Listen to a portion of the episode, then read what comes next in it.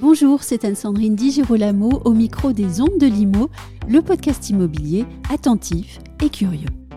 La Côte d'Azur, ce marché immobilier unique et porteur, fera l'objet de cet épisode estival et nous aurons pour guide Julien Bourdry, directeur commercial de Barnes Côte d'Azur. Julien Bourdry, bonjour. Bonjour Anne-Sandrine.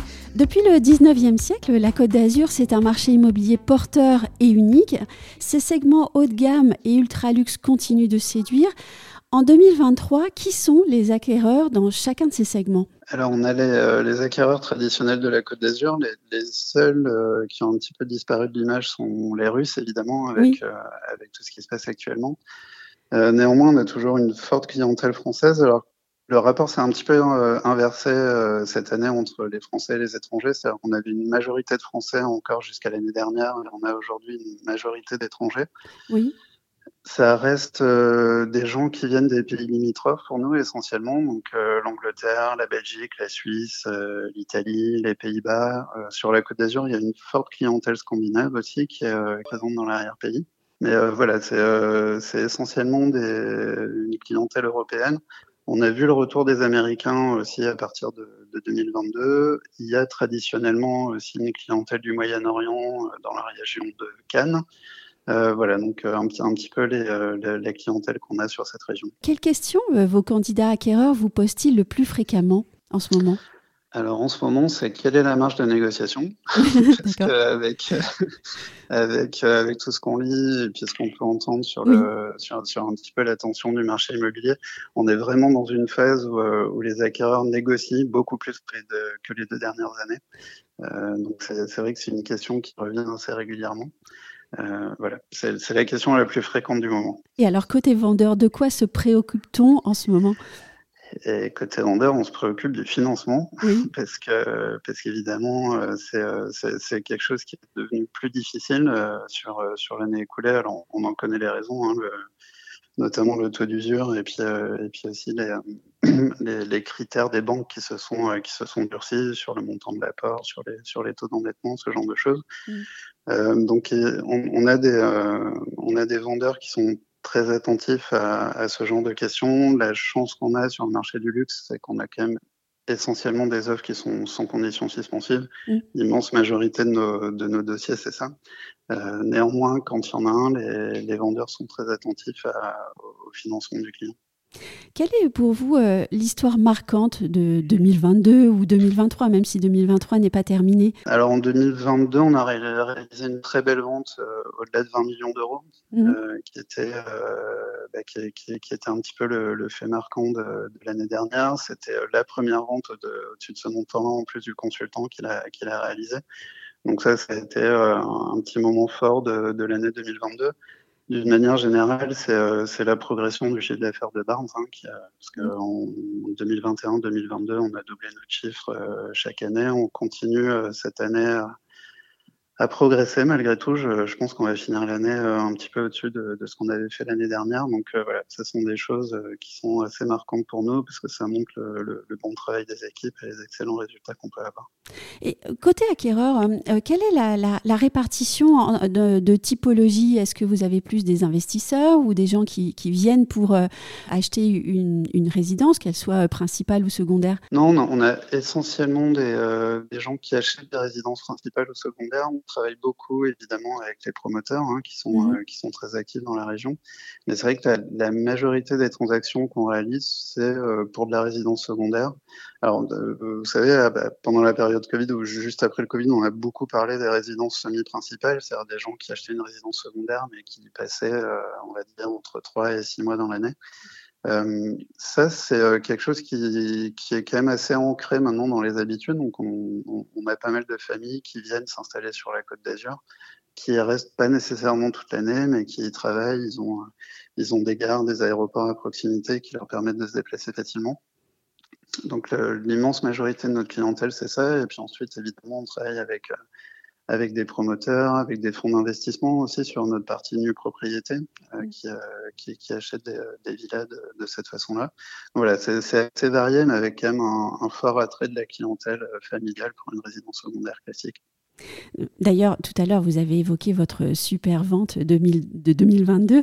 Euh, Est-ce que vous pourriez euh, juste décrire le bien?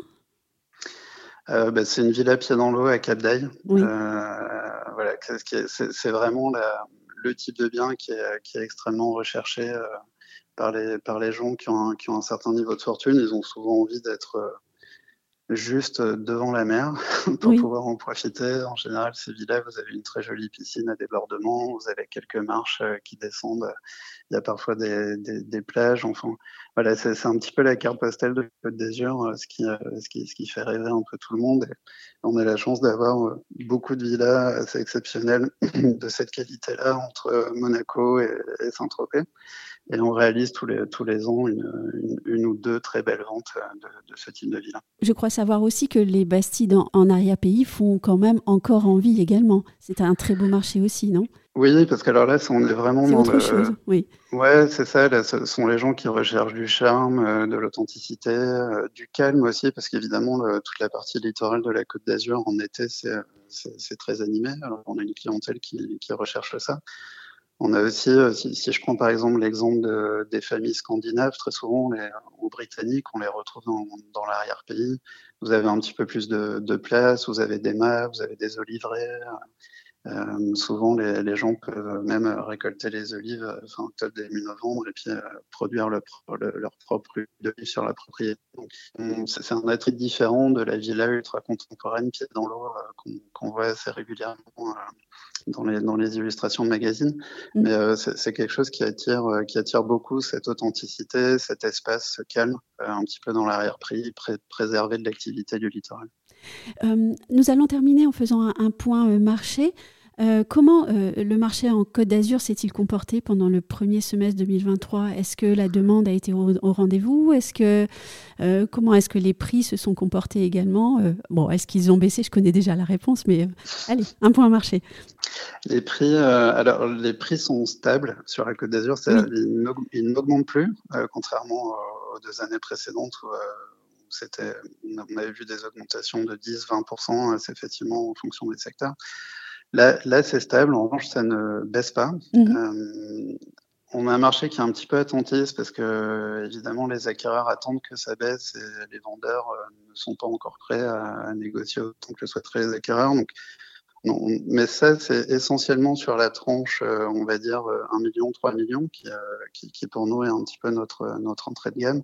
Donc là, il y a eu un, une baisse des demandes et une, une sorte de ralentissement sur, sur, sur, sur ce segment-là. En revanche, tout ce qui est supérieur à 5 millions et alors encore plus au-delà de 10 millions, ça c'est resté très dynamique.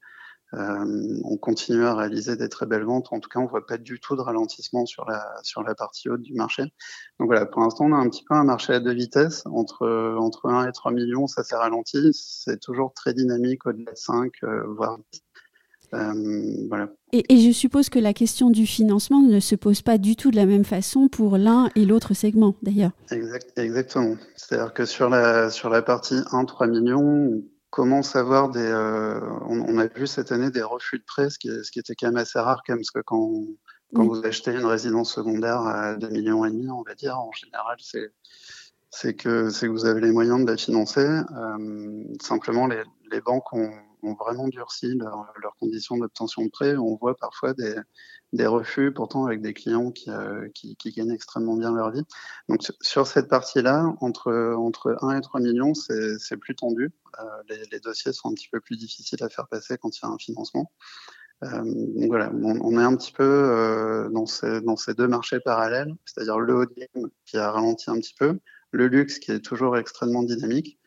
Euh, voilà, donc c'est euh, un petit peu les vases communicants. On fait moins de ventes, mais on fait des ventes à des montants plus élevés, donc on arrive à maintenir notre activité. Une dernière question. Euh, en ce moment, on parle beaucoup d'éco-responsabilité et de rénovation énergétique. Est-ce que ce sont des questions qui touchent aussi le, secteur de l'immobilier haut de gamme et ultra luxe en Côte d'Azur? Est-ce que ça fait aussi partie des préoccupations de vos clients? Oui, bien sûr, ce sont des, sont des préoccupations qui sont, qui sont très présentes maintenant, ce sont des questions qu'on nous, nous, pose parfois. Je sais que les, promoteurs, évidemment, ont, intégré ces questions dans, le, dans, la façon dont ils construisent les villas. Mmh pour vous donner un exemple, nous, alors, qui, qui, peut paraître un petit peu éloigné de l'immobilier, mais euh, on, on, organise tous les ans un, un tournoi de golf euh, qui s'appelle la Barnes Golf Cup. On fait ça au, au course de Mandelieu. Euh, ce golf-là est le premier à, à arroser avec, euh, avec des eaux qui, qui, qui, sont recyclées, en tout cas dans un, dans un processus vertueux. Et ça, nos clients avec lesquels on travaille sur l'immobilier, ils sont sensibles. donc, mmh. en fait, voilà, ce sont, sont, des sujets qui sont, qui sont présents et, euh, et, qui ont de l'importance. Oui, qui dit euh, belle villa, dit euh, beau jardin, dit piscine, et donc évidemment ces questions-là touchent le secteur peut-être de façon assez aiguë au fond. Oui, exactement, notamment les jardins. Alors nous, évidemment, on est en relation avec des, artisans qui interviennent dans les, dans les villas, et notamment des paysagistes. Euh, et ce que les paysagistes euh, nous disent actuellement, c'est que eux-mêmes euh, travaillent maintenant des jardins qui sont, qui sont beaucoup plus économes en eau, avec des fleurs, des plantes qui n'ont pas besoin de temps d'arrosage qu'avant.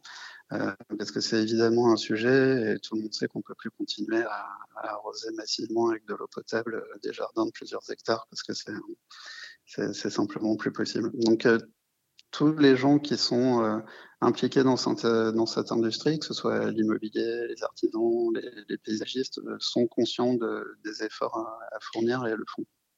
Un grand merci, Julien Bourdry. Je vous en prie. Merci beaucoup. Merci.